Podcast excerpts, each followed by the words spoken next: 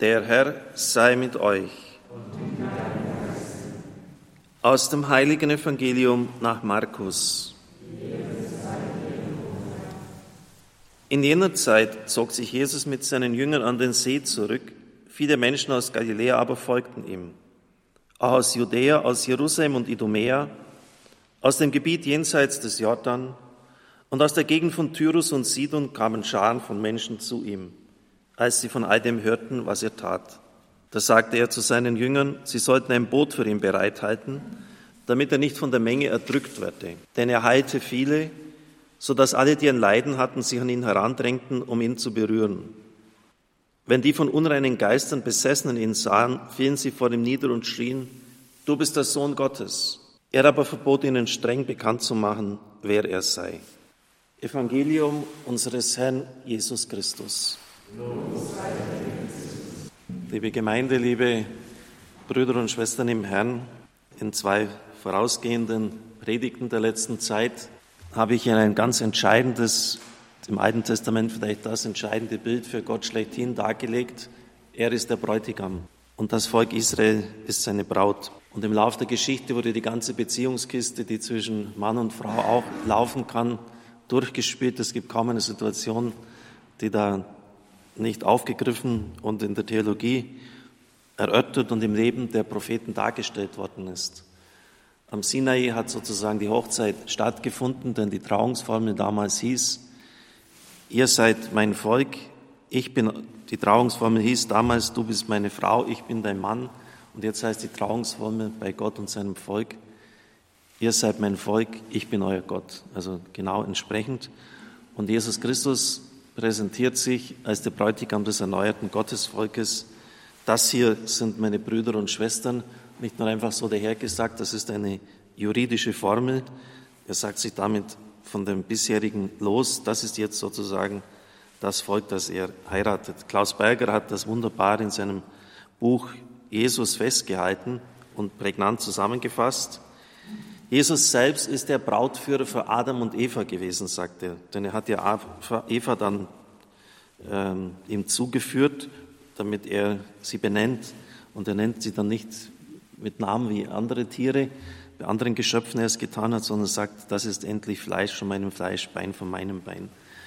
Jesus ist immer wieder auch neu für jedes Paar Brautführer. So die Auslegung des Judentums. Deshalb lauten auch die Worte Jesu, was Gott verbunden hat, darf der Mensch nicht mehr trennen. Dazu kommt noch etwas, das ganz eng an die Person Jesu gebunden ist. Jesus nennt sich immer wieder den Bräutigam des erneuerten Israel. Auch bei Paulus im Epheserbrief und der Offenbarung des Johannes wird er so apostrophiert. Eine sehr alte und offenbar weit verbreitete bildliche Rede über die Rolle Jesu. Ich werde am nächsten Donnerstag noch ausführlicher darauf eingehen, denn man hat jetzt herausgefunden, dass dieses Braut, dieses Bräutigamsein von Jesus vielmehr die neutestamentlichen Schriften durchzieht, als man bisher angenommen hat. Er ist der Bräutigam, der um seine Braut, das erneuerte Israel, wirbt. Seine Wiederkunft ist der Termin der Hochzeit. Also die, die, die wirklich dann ist der wirkliche Vollzug der Ehe, nicht nur der Termin, da findet es dann wirklich statt. Diese bildliche Rede von Jesus als Bräutigam wurde in der Verkündigung der Neuzeit stark vernachlässigt, von der Theologie ganz zu schweigen. Also man hat es fast gar nicht mehr thematisiert. Aber in diesem Bild von Bräutigam und Braut wird das ältere, tief in der Heiligen Schrift des Alten Testamentes verankerte Bild von der Ehe zwischen Gott und Israel wieder aufgenommen. Denn Gott ist nicht verheiratet. Seine Partnerin ist das Volk Israel. Immer wieder klagen die Propheten über die Zerrüttung dieser Ehe wegen der Untreue Israels. Jesus erneuert dieses Bild. Als Messias wird er das wiederhergestellte Volk neu ehelichen. Und er nennt das dann eine unverhältnismäßig originelle Idee. Im Judentum kommt das bis auf eine einzige Ausnahme überhaupt nicht vor, dass der Messias auch wieder das Volk heiraten wird. Theologisch bedeutet dies, das Verhältnis zwischen dem Messias und seinem Volk ist durch einen Ehebund bestimmt, also juristisch definiert. Es beruht auf Liebe und Treue. Freilich handelt es sich hier um Liebe im biblischen Sinn familiärer Solidarität. An das möchte ich jetzt anknüpfen. Bei der Hochzeit zu Kana hat Jesus ja zunächst ein Einschreiten, ein Wirken von ihm abgelehnt. er sagte zu seiner Mutter, meine Stunde ist noch nicht gekommen. Das Ereignis der Hurra, der Stunde, skandiert das ganze Johannesevangelium. Es kommt ständig vor, seine Stunde war noch nicht gekommen, sie wird erst noch sein. Und dann im Abendmahlsaal, am Höhepunkt seines Offenbarungswirkens, bei den Abschiedsreden sagt er, jetzt ist die Stunde da. Auch in dem Sinn, dass die Mächte der Finsternis jetzt Macht haben.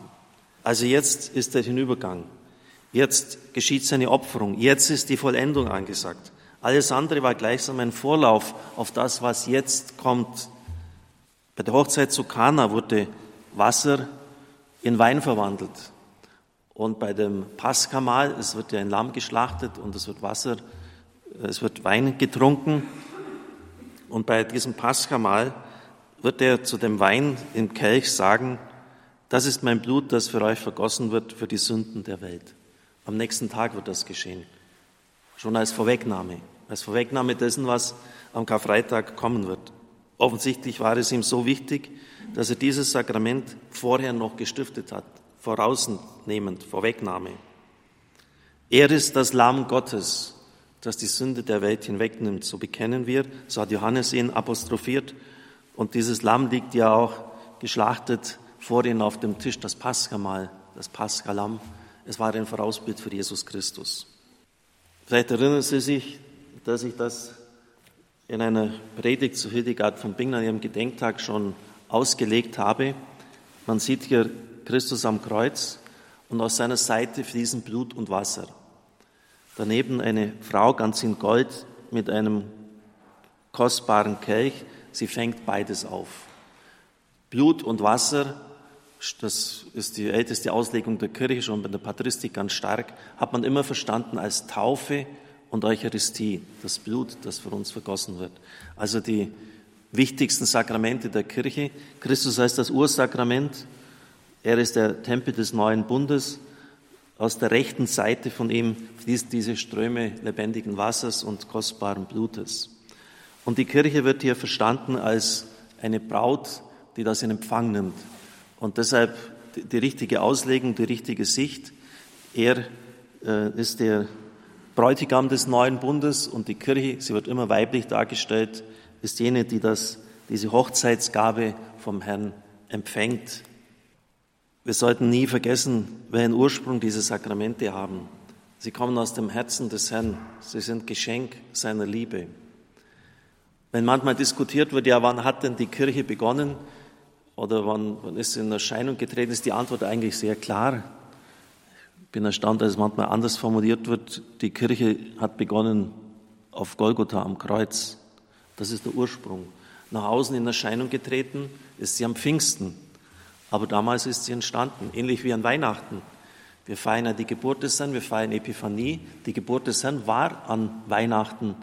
Wir feiern sie am 24. und 25 aber in Erscheinung getreten, außen ist sichtbar, ist das eine Epiphanie geschehen.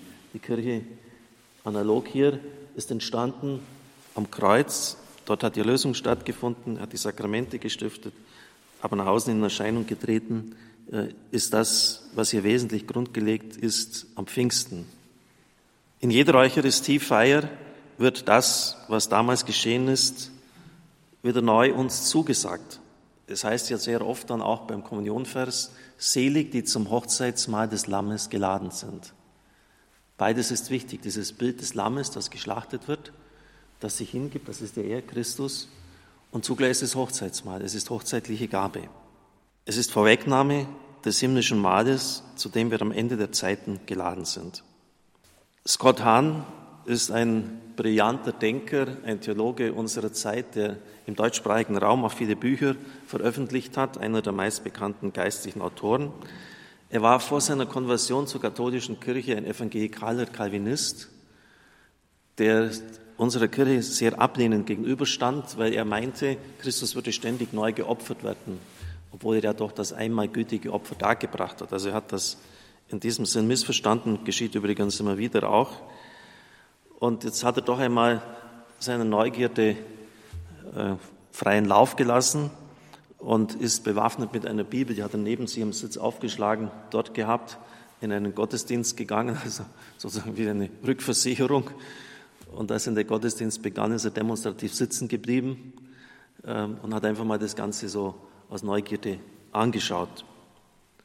Und dann kommt es zur Wandlung und dann auch zur, der Herr wird dargestellt, seht das Lamm Gottes, das hinwegnimmt die Sünde der Welt zur Kommunion. Und er schreibt, von diesem Augenblick an war ich wie von Sinnen. Ich hätte mir keine größere Begeisterung vorstellen können als die, die diese Worte mir auslösten.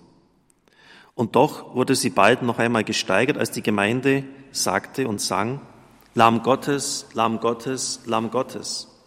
Worauf der Priester antwortete, seht das Lamm Gottes und dabei die Hostie hochhielt. In weniger als einer Minute war der Ausdruck Lamm Gottes viermal gefallen. Ich hatte viele Jahre Bibel studiert und ich wusste sofort, wo ich hier war. Ich war im Buch der Offenbarung, in dem Jesus in 22 Kapiteln nicht weniger als 28 Mal als das Lamm bezeichnet wird. Ich war bei der Hochzeitsfeier, die Johannes am Ende dieses letzten Buches der Bibel beschreibt. Ich stand vor dem Thron des Himmels, wo Jesus für immer als das Lamm gepriesen und angebetet wird. Darauf war ich nicht vorbereitet gewesen. Ich war in der Messe. Vielleicht werden Sie jetzt sagen, dass Ihre wöchentliche Erfahrung der Messe alles andere als himmlisch ist und Teilnahme am Hochzeitsmahl des Lammes.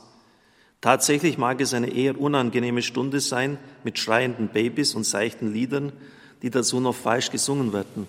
Betrifft mich nicht Adelheid.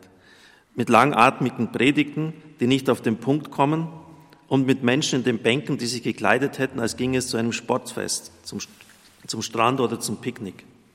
Doch ich bestehe darauf, wir gehen zum Himmel, wenn wir zur Messe gehen. Zu jeder Messe, die wir besuchen, unabhängig von der Art der Musik oder dem Feuer der Predigt.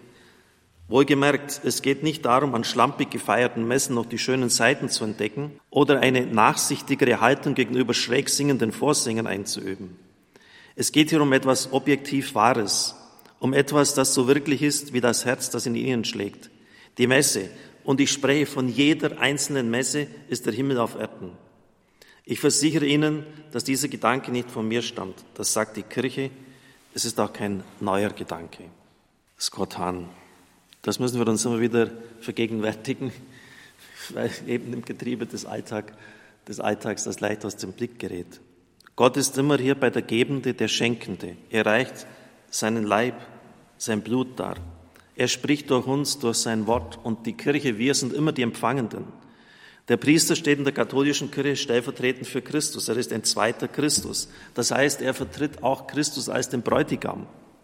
Die Gemeinde ist sein Gegenüber. Er bereitet den Tisch des Wortes, indem er es hoffentlich geisterfüllt auslegt. Wer euch hört, hört mich. Vielleicht haben wir äh, uns schon, ich denke mir oft, ob sich der Herr dann nicht durch uns blamiert, wenn wir sein Wort auslegen. Es soll ja zu ihm hinführen. Aber wir bereiten den Tisch des Wortes und deshalb auch aus gleichem Material der Priester, der die Wandlung vollzieht und das Volk nährt mit dem Brot des Lebens. Also hier der Tisch des Wortes, hier der Tisch der Eucharistie. Beides gehört zusammen. Und da ist jetzt halt die Frage, ist jetzt die, das Faktum, dass Christus hier durch einen Mann dargestellt wird und die Gemeinde weiblich verstanden wird, eine Nebensächlichkeit? Kann man das einfach so ändern? Da sind wir jetzt genau im Mittelpunkt dieser Frage, Priestertum der Frau. Gerhard Lofink ist wirklich der Altmeister neutestamentlicher Exegese. Er schreibt dazu genau zu dieser Thematik. Es müsste doch zu denken geben, dass die Kirche in 2000 Jahren es niemals gewagt hat, an die eucharistischen Zeilen von Brot und Wein zu rühren. Sie selbst hat am Brot und Wein festgehalten, wo sie nur sehr schwer zu bekommen waren. Denken Sie an Messfeiern in Konzentrationslagern in Sibirien. Sie können über Wodka keine Wandlungsworte sprechen oder über Olivenöl oder Limonade. Das ist ungültig. Da, da können Sie als Priester machen, was Sie wollen. Sie brauchen Wein und die haben sich da ein paar Rosinen besorgt, ein paar Tropfen ausgepresst und also irgendwie vielleicht vergoren schon und, und dann war es gültig. Aber sonst geht's nicht. Es geht einfach nicht. Und in 2000 Jahren hat die Kirche dann nicht gesagt, na ja, das ist eine, eine mega Sondersituation hier, haben wir Verständnis dispensiert, äh, nehmt jetzt halt Wasser und sprecht die Wandlungsworte. Es funktioniert nicht. Er ergänzt, Loafing, Brot ist etwas anderes als Kuchen und Wein ist etwas anderes als Coca-Cola. In 2000 Jahren hat die Kirche nicht gewagt, an diesen eucharistischen Zeilen zu rütteln. In anderen Ländern ist ja Brot nicht so häufig wie bei uns. In China könnte man zum Beispiel Reis nehmen. Dort ist das das Grundnahrungsmittel. Aber es, ist, es muss Brot sein. Und dann weiter, es gibt offensichtlich in der Kirche Formen, die sich zwar geschichtlich entfaltet haben, in denen aber die Prägung, die die Kirche durch Jesus von Anfang an vorgegeben war, Gestalt geworden ist. Es liegt nicht in der Macht und im Belieben der Kirche, diese Zeichen zu ändern. Zum Beispiel auch Taufe. Es muss Wasser sein. Es wäscht, es reinigt, es belebt. Sie können nicht mit, mit Öl oder sonst irgendetwas anderem taufen. In seiner Ehelosigkeit soll der Priester die Ausschließlichkeit Jesu für die Gottesherrschaft widerspiegeln und in seinem Geschlecht die Hingabe Jesu an die Kirche als seine einzig Geliebte. Liebe Brüder und Schwestern im Herrn, also dieses, diese Zeichen sind nicht austauschbar, sie sind prägend, sie sind bleibend. Und ich glaube, wir müssen einfach da mal uns ein bisschen hineindenken, es geht hier nicht um Funktionalität. Frauen könnten das genauso machen, vielleicht sogar besser als Männer.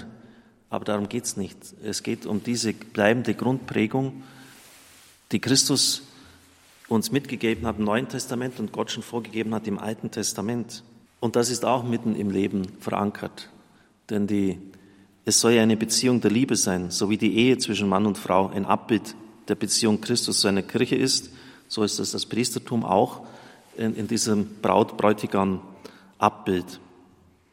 Querida Amazonia, die äh, Amazonas-Synode hat ja erst vor nicht allzu langer Zeit stattgefunden. In der Nummer 101, Papst Franziskus hat sie herausgegeben, dieses Schreiben, heißt es, Jesus Christus zeigt sich als der Bräutigam der Eucharistie feiernden Gemeinde in Gestalt eines Mannes, der ihr vorsteht als Zeichen des einen Priesters. Dieser Dialog zwischen Bräutigam und Braut darf nicht auf einseitige Fragestellungen hinsichtlich der Macht in der Kirche verengt werden, sagt der Papst, weil darum ging es ja wesentlich um Machtfragen. Dieser Dialog zwischen Bräutigam und Braut. 103, Querida Amazonia, in einer synodalischen Kirche sollen die Frauen Zugang haben zu den Ämtern, die nicht die heiligen Weihen erfordern die nicht die heiligen Weihen erfordern. Aber sonst, sagt der Papst, muss man ihnen viel mehr Zutritt geben, weil wir an dieser grundsätzlichen Symbolik nicht rühren dürfen. Genauso wenig wie wir rühren dürfen an der Gestalt von Brot und Wein, genauso wenig wie wir rühren dürfen am Wasser als Symbol für Leben bei der Taufe. Diese Dinge sind grundlegend. Können wir auf Gottes liebende Art uns zu begegnen, eigentlich nur noch mit kritischer Intellektualität antworten? Hat das vielleicht etwas mit unserer Verhärtung unseres Herzens zu tun? Auf jeden Fall ist dieses Verständnis, dieses Bild von Bräutigam und Braut zutiefst in der Bibel enthalten und von Christus uns vorgegeben. Wir können es nicht ändern. Und deshalb haben auch die Päpste, die letzten Päpste, Johannes Paul II., Benedikt und auch Papst Franziskus das immer wieder bekräftigt. Und es dürfte wenig Sinn machen, einfach das stur trotzdem einzufordern. Ich werde das noch am kommenden Donnerstag vertiefen und Sie werden dann sehen, dass dieses Bräutigamsein Jesu Christi ganz tief im Neuen Testament verankert ist und entscheidend ist auch für das Verständnis des Priestertums in der katholischen Kirche. Amen.